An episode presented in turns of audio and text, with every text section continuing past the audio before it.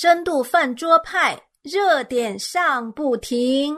欢迎来到饭桌上，亲爱的听众朋友们，大家好，我是王海伦啊，又跟大家相聚在饭桌上。今天和海伦在一起的呢是两位弟兄，我们先跟他们打声招呼。你好，学志啊，你好，Helen，大家好。嗯，还有一位我们的弟兄，是我们的一位新的嘉宾啊，你好，阿言。Hello，你好，听众朋友们，大家好。是，大家好啊！这次呢，我们是一个新的组合。那我们今天要讲什么呢？我们今天要讲关于呃那本《平安经》，关于那本《平安经》的这个话题。我们今天就来聊聊，呃，这样的一个《平安经》是不是能带给我们平安？啊，那为什么这本神书《平安经》就火了呢？啊，是因为啊，呃，这个通篇的这个平安体呢，引发了网络的这个群嘲和质疑啊。那我们今天是来看这样的一个现象啊，背后到底折射出怎样的一个呃这个群体的生态和群体的心理？那两位弟兄，我就先问一下啊，你们第一次看到？啊，这本《平安经》的时候，呃，给你们是一个什么第一印象啊？当时看这个，实际上我没有特别关注，因为觉得实在是非常无聊。因为就这么好像就完全没有思想、没有内容的一本书也可以出版。也就是说，你对他的第一印象就是真是不配称为书啊，拉低你的智商啊，拉低。对，因为它里面实际上没有任何的内容，就是说它完全就是把词就是堆砌在一起。所以他没有表达任何的思想在里面，所以把它称为一个经，那简直是开玩笑。嗯，那我们的阿言呢？呃，对我，我在网上看见一位网友的评价哈，我觉得他的评价非常的精准。呃，他用了三个字，叫做凑字数啊，我觉得很有意思哈。短小精悍，但是呢非常有力度啊。因为整本书来讲呢，你会发现它甚至没有一个完整的句子，对吧？比如说某某平安，这个都不是一个句子，这其实是一个短语。换句话说，一本书都没有一个句子的话，它就更不提它的内容、情节或者它的逻辑了。所以呢，我的第一印象就是，呃，它不是书。是 对，就它不是书啊，但是呢，它这本不是书的，其实呃，不仅出版了，它还卖断货了的。虽然是两百九十九元一本啊，蛮贵的啊。当然，我们不是对这些事情来做评价。那我就想啊，由此我们来探讨一下。那作为一个带这个“经”这个字的哈，这个“经”啊，什么“经”？我就在想，其实呃，在我们文化里面。啊，所谓的经书还是蛮多的啊。对，经呢，在中国古代的文化当中，它有一个最原始的意思，它其实是织布机上的那个纵线。对啊，所以呢，经纬就是纵横线条的意思嘛。那当然，织布机的纵横线条意味着什么呢？意味着在那个过程当中的整个的纺织。经营的意思，那纵线有一个最基本的作用，就是横线可以遵循着纵线的那个条纹来织出一一铺一块布来，所以呢，后来它就引申为治理的意思啦，遵循的意思啦，规矩的意思啦，或规则的意思。经哈，就是实际上就是刚才你们都讲到了这个经到底是什么意思。当当然，它在用到指书的时候，它实际上确实是指到经典。那经典呢？实际上就是说，是时间积累下来，经过时间淘汰之后。存留下来，大家都认为它是确实是能够传世的，就称为经。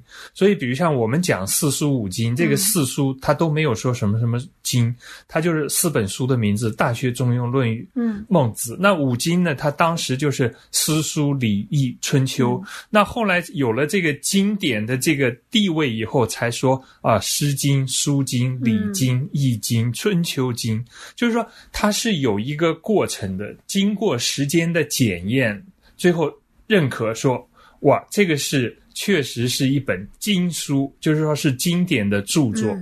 是是，嗯，那么我们也知道，今年这个二零二零年呢，也是一个多灾多难的一年。我想在这样的一个年份上，这种平安经好出来，当然我我们不能说它是经典了，但是我们看到，呃，平安在整个。不管是中国文化还是西方文化，就是人类的这个整体的一个诉求。其实中国人特别还看重这个平安，但是这个平安呢，它跟呃在西方的，比如说希腊古希腊哲学，他们对安宁平安的追索，最后会上升到对至善的追索里面去。可是中国的平安还留在留到今天这个二零二零年，呃，我们看到这个平安经这种还是现世的、看得见的这种眼见的平安。所以我就在想，我们文化当中的一个价值核心的内容，它到底是以一种什么面貌呈现的呢？中国文化实际上确实是非常难以用很简单的这个几句话能够概括出来，但是。如果只是从儒家的这个角度来看，这个比如像孔子，他是讲那个仁义礼，他是要构建出一个次序。实际上，这个次序里面就反映出来有一个平安的这个概念，但是他不用平安作为他最基本的这个基石，他的基石实际上是在仁爱上面。构建出来这么一个体系，就是要给人一个次序，希望这个次序带进来的很多的后果，就是包括有平安。当然，拿到今天来讲不一样的。今天因为怎么讲，就是大家确实就像 Helen 讲，只看现实，所以人会讲什么都是浮云。嗯，健康平安才是真理。嗯，是的，中国文化自古以来呢，当然。呃，刚才学志提到的仁义礼智信，它还有一个呃价值观的内在的信仰的一个追寻哈。但是在当代来讲呢，其实呃这一些的呃所谓的五常呢，其实并不作为人生的标杆和标准，对吧？那中国当代社会最大的一个基本的诉求吧，那平安其实算是其中的一个基本的诉求。呃，我会觉得说，其实人人都需要平安，这个并不是一个可羞耻的事儿，对吧？因为平安也是好事儿，呃，不平安才是坏事儿，对吧？但是呢，从这一个的追寻当中呢，你会发现，呃，如果平安成为一个终极的目标，或者说平安就成为一个最重要的一件事儿的时候呢，呃，你会发现它本身并不能给人带来平安。呃，说的绕一点呢，就是平安它其实是一个结果，而不是一个追求的。目标，因为你追求的东西，你不一定能够得到它。但是呢，当你拥有了什么，你就拥有平安。那它其实是一个基本的结果，对吧？嗯，呃，其实我看到就是这本书的时候，我心里头，嗯。怎么说呢？其实我心里头还是有一丝丝的悲凉。我不是来嘲笑这本书，我是为自己。为什么呢？因为我想到，呃，我小时候 不认识神的时候啊，要考试啦，或者遇到什么重大的事情哈，家里呃需要有一些重大的决定的时候，我都会默默的在旁边念经。呃，不是念什么经哈，我我不知道什么经，我也不懂什么经，因为孩子嘛。但比如说要考试了，期中考试。期末考试，我特别怕考不好的时候，啊，我就在想啊，哎呀，管他什么玉皇大帝啊，或者是这个土地公公啊，管他是什么，我是保我的这个考试考好啊，有平安。所以当这个我看到这个经的时候，我心里的悲凉就是我好像能体会到。嗯，因为那个时候我是不信主的啊，我是没有找到真正的那个呃平安的，所以遇到事情一定要念一下，意思就是说一定有能掌管这个超过我能控制的，呃，不管他是神灵还是什么也好，啊，我希望能透过。这样子的一个唠叨或者是叨咕啊，能够让他听见，能够让他知道来来保佑我。所以当我看见这部所谓的《平安经》的时候，我的一下引发到我小时候就是那种嗯，叫做没有目的的那种唠叨，没有目的的 寻求。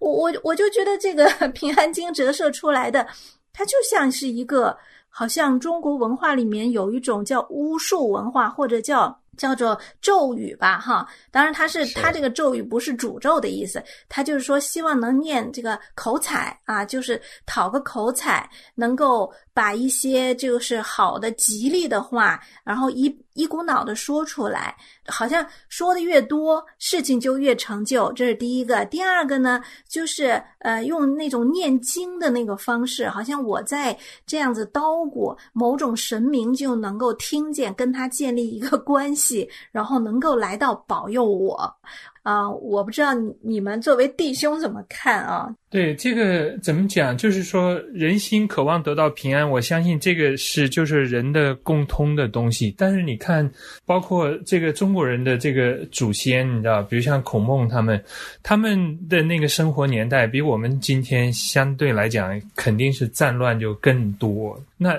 他们不是这个，就是说寻求啊，我们是有平安，所以他寻求的是比平安，就是说在平安后面更深的、更基本的一些东西在里面，他要构建一个次序。那今天的人，就是说我们是也是希望寻求平安，但是我们也是没有路，好像就是说没有给你一条路，就是说告诉你怎么样才能够找到平安。所以就完全是看我们现在今生是会怎么样，只要我自己这样就可以了。这个就是说，我们的眼光已经从这个世界缩小到我们这个个人。我们寻求平安，你看他这里面他讲，就是不管是大的，就讲到世界的平安，还是讲到小的个一个城市一个街道的平安，他在念这些的时候，就是说实际上是告诉人，就是说我希望这方方面面都有平安。但是我不知道怎么样能够让他们有平安。我是就是这么好像是念咒一样的，就是说希望能够我有这样的一个愿望，希望我的愿望能够达成。就是说我们找不到一条出路啊。对，是的，刚才学子说的这一点非常的好哈。就他其实是呃在这里寻求平安，但是寻求平安的过程当中呢，呃，他并没有一个清晰的。路径或者并没有清晰的背后的价值观的东西，呃，刚才海伦提到这个中国古代的这种巫术化的理解哈，我会觉得这种做法呢，跟中国古代的那种巫术化的做法其实是一脉相通的。呃，为什么这样讲呢？比如说中国古代是怎么求平安呢？呃，比如说这个为亲人或者是为为自己呃求平安的方式，呃，扎个小人儿啦，呃，烧个纸啦。挂个铜钱啊，是对，挂个符啊，等等这些东西，但但问题是一个最核心的问题，就好像刚才学志提到的一个最核心的问题是，我们的这些行动背后，我们做这些一系列的动作背后，到底能不能带来一个真正的实质的平安，或者说这些东西跟那个平安到底真的有那个内在的联系吗？其实没有，对吧？其实没有。但是人们做了这些动作之后呢，就开始预期说：“哎，我只要干了这个，我就有平安了。”人们做了这些动作之后，就开始期待说：“啊，我只要做了这些事儿，那那个人就会得到平安。”那这个就叫巫术。为什么这个叫巫术呢？巫术的意思是，其实它这些动作跟平安之间其实没有内在的逻辑的实质联系，但是人们却在预期当中赋予了它一个神秘的或者奥秘的联系。呃，这个奥秘的联系，其实人自己也说不清道不明，对吧？人自己干这些事儿的时候，他也不是说，呃，一定是有这个一呃一加一等于二这种联系的。所以呢，这是巫术化的一个特质，就是它本来呢没有一个内在的真实的联系，但人们却赋予了它一种神秘的力量，好像说让它之间有联系。那这个其实是叫做巫术化，对吧？那就像好像这个平安经，他他他没有指出一个清晰的路径来说，我们应当有哪些的价值观，有哪些的追求，我们坚持仁义礼智信啦，还是坚持什么东西来带来平安？他没有这个，他只是在念叨平安，那这个就叫就叫巫术化。我觉得这个其实是有一个联系的。是，我觉得你这样分享的特别好。那我其实也还有一个另外一个想法，我也在想，其实这种求平安哈，我想人类这么几千年下来，其实应该不管是哲人也好，还是圣人，还是我们文化里面的圣人，他其实都能观察到的，就是这个世界是生命无常的世界，是一个呃满有岁月沧桑，然后生离死别，呃死别悲凉的这样的一个世界。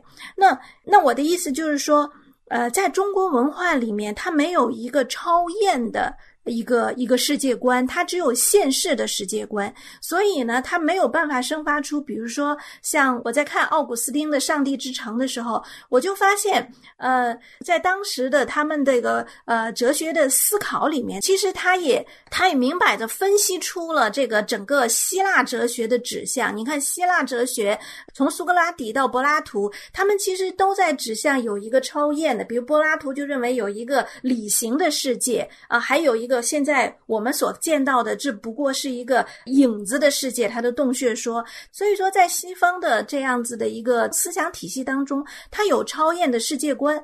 可是当孔子说到这个“对对，未知生焉知死，子不语怪力乱神”的时候，他就掐住了对一个更高或一个超验的世界的这样子的一个追寻。所以人的眼光就只能落在我们这个看得见的世界。所以这个是背后的这个世界观，其实就带来了我们。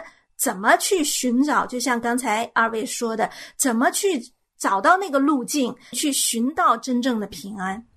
是的，其实，在西方的哲学当中呢，刚才提到的，他追求形而上的，他追求背后的实质的一些价值观的东西的时候，他其实里面有清晰的逻辑，对吧？比如说，他追求真理，他追求真理的时候，他会说，那真理的重要性呢，甚至超乎了个人的安危。但是，为什么还要追求真理呢？因为真理可以使整个邦国、整个城邦所有的人都能够得到好处，得或者说得到平安。至善嘛，对对。所以呢，在某个角度来讲呢，他们追求平安也好，或者追求呃好也好，它背后是有清晰的逻辑的，就是说公义、真理、是非对错、理性这些东西，他们会认为说会导致一个好的结果，对吧？那这里面是有清晰的逻辑的，但是当代的这个平安经的时候，当他没有这个清晰的背后的价值观的追求的时候，他只能沦为一种不清晰的奥秘的或者说巫术化的联系。我觉得这两者之间的区别是是很明显的，就要么你是清晰的去追求，要么你是巫术化的或者说一种呃赋予了他想象当中的奥秘的神秘的力量的方式去追求。我觉得他还有一个路径，就是他不仅是巫术化的追求，他就把眼光就只能盯在现世，就是今天这个这个呃现在的世界里面，他所有的都在这里面来完成和寻求。呃，是的，是的。当所有都在这里面去完成和寻求的时候，他就失去了一个超验的眼光，或者说失去了一个更高的眼光。一旦失去一个更高的眼光呢，你会发现非常有意思哈。这一个追求会变得更加的模糊。为什么会变得更加的模糊呢？就它背后好像更加的空虚混沌，就站不在一块石头上。当你背后更没有东西的时候呢，其实是会更带来空虚混沌的那个状态哈。对，呃，就是这样一讲呢，讲到西方的这个哲学，但是我们来看西方的哲学，在希腊哲学在谈论所谓的这个，就是说除了物质世界之外的一个精神的世界的时候，实际上当时的希伯来的这个文化里面，就是圣经的文化里面，他们实际上已经认识到一位创造的主，嗯，这位的创造主他实际上是真正带进平安的，所以当这位主他。最终道成肉身来到人中间的时候，是这位创造的主，他在人中间宣称说：“我就是平安，你人要寻求的平安是在我的里面。”嗯嗯，他自己讲的非常清楚，他是说：“你们在世上是有苦难的，但是你们可以放心，我已经胜了世界，而且我留下平安给你们。”所以这是在基督教的文化里面非常清楚的一个。东西就是说，平安它不是一个外在环境的产物，它是内心的安宁，而这个内心的安宁是来自于这位创造的主，是这位主自己，他是平安，他把这个平安给我们，人才能有真的平安。呃，是的，我觉得刚才讲到耶稣说的那节经文非常有意思哈。耶稣说：“你们在世上有苦难。”呃，他并没有说你们 你们有你们不会有苦难，对吧？他并不是说你们一帆风顺，一切都好，对吧？但是呢，他接下来说你们可以放心，我已经胜了世界，你们在我里面有平安。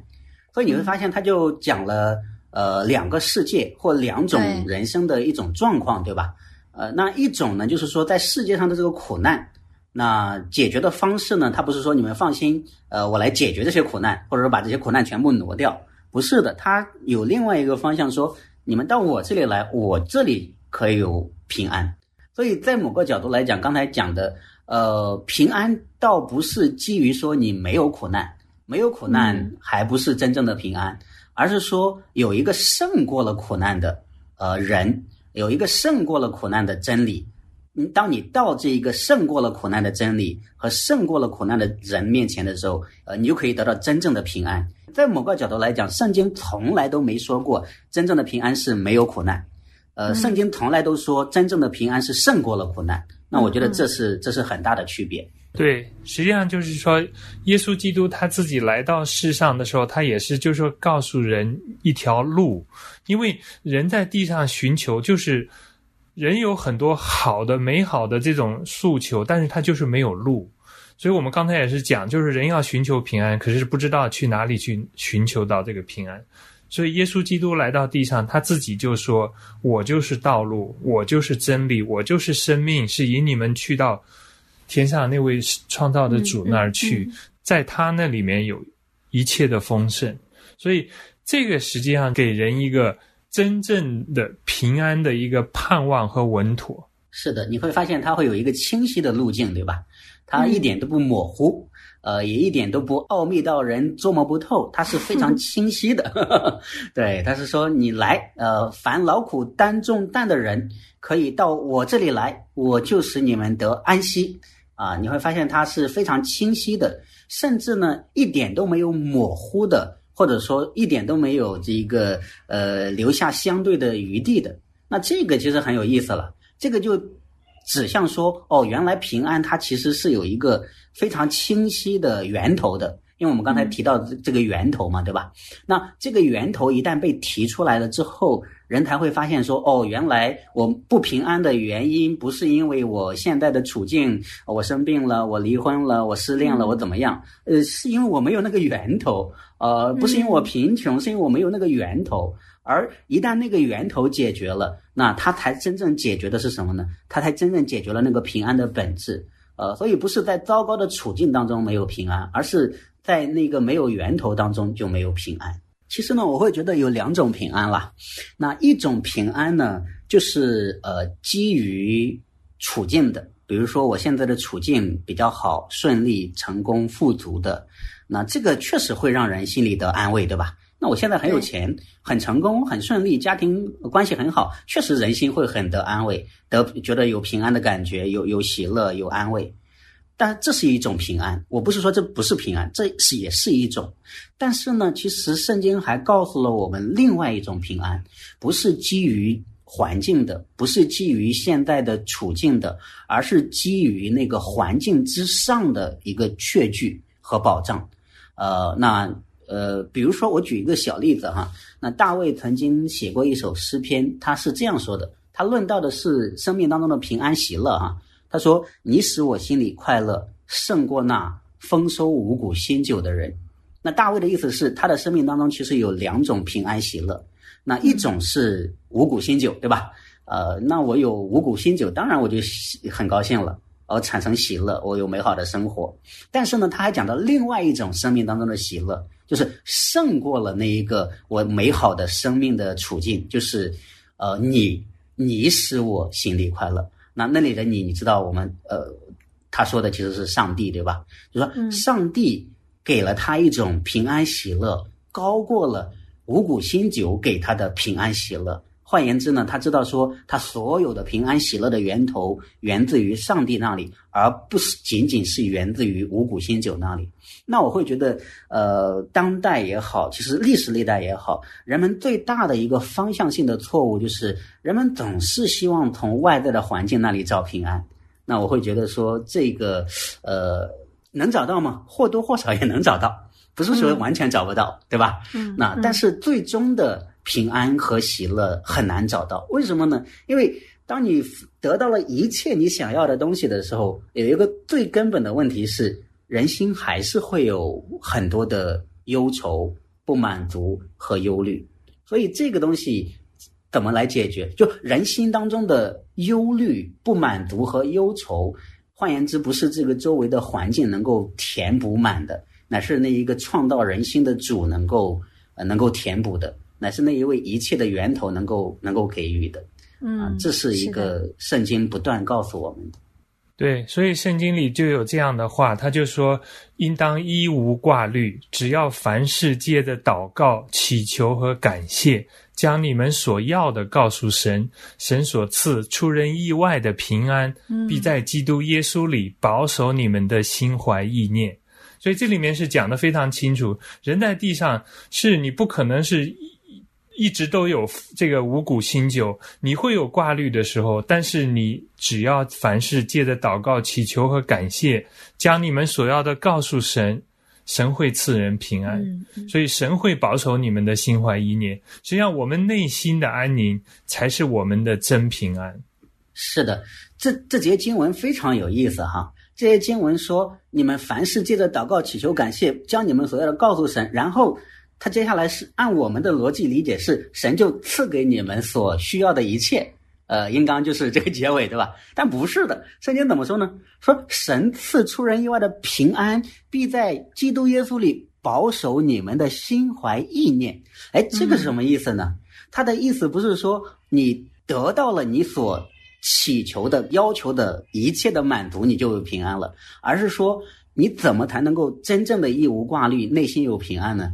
就是那一位神可以保守你的心怀意念，让你的心灵不在那种挂虑、焦虑和忧虑当中，而是让你有力量去面对你生命当中一切的呃危机也好、需要也好，这一切的一切，使你的内心有真正的平安。所以圣经讲到平安的时候，它常常都是指向了一个内在的心灵的安慰。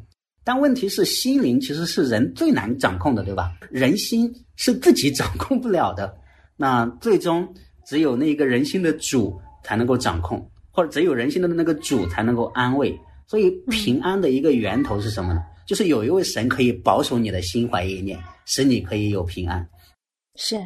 所以说，我们说了这么多，我们真是盼望，呃，这个写《平安经》的这位啊，和呃所有都在心里头啊，也期盼自己能够有平安的人，他们能真正的找到这个平安的源头，他们真正的能找到这位赐平安的神。那因为时间关系呢，我们这个话题呢就聊到这里。我们谢谢两位嘉宾带给我们的精彩分享，咱们下次见。谢谢两位，再见。好，再见。谢谢，再见。想要参与饭桌吗？想要和饭桌派的主持人互动吗？您可以写电邮和发短信。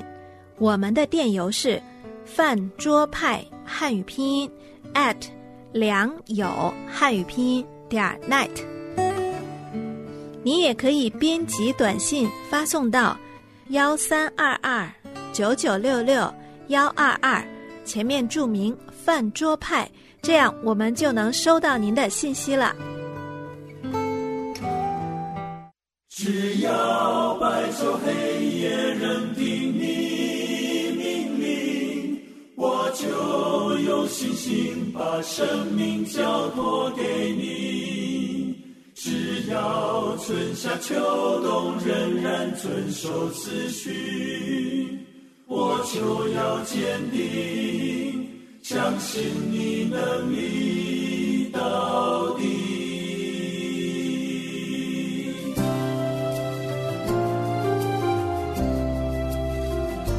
骤然间暴风雨，无法抗拒，大地留下璀璨痕迹。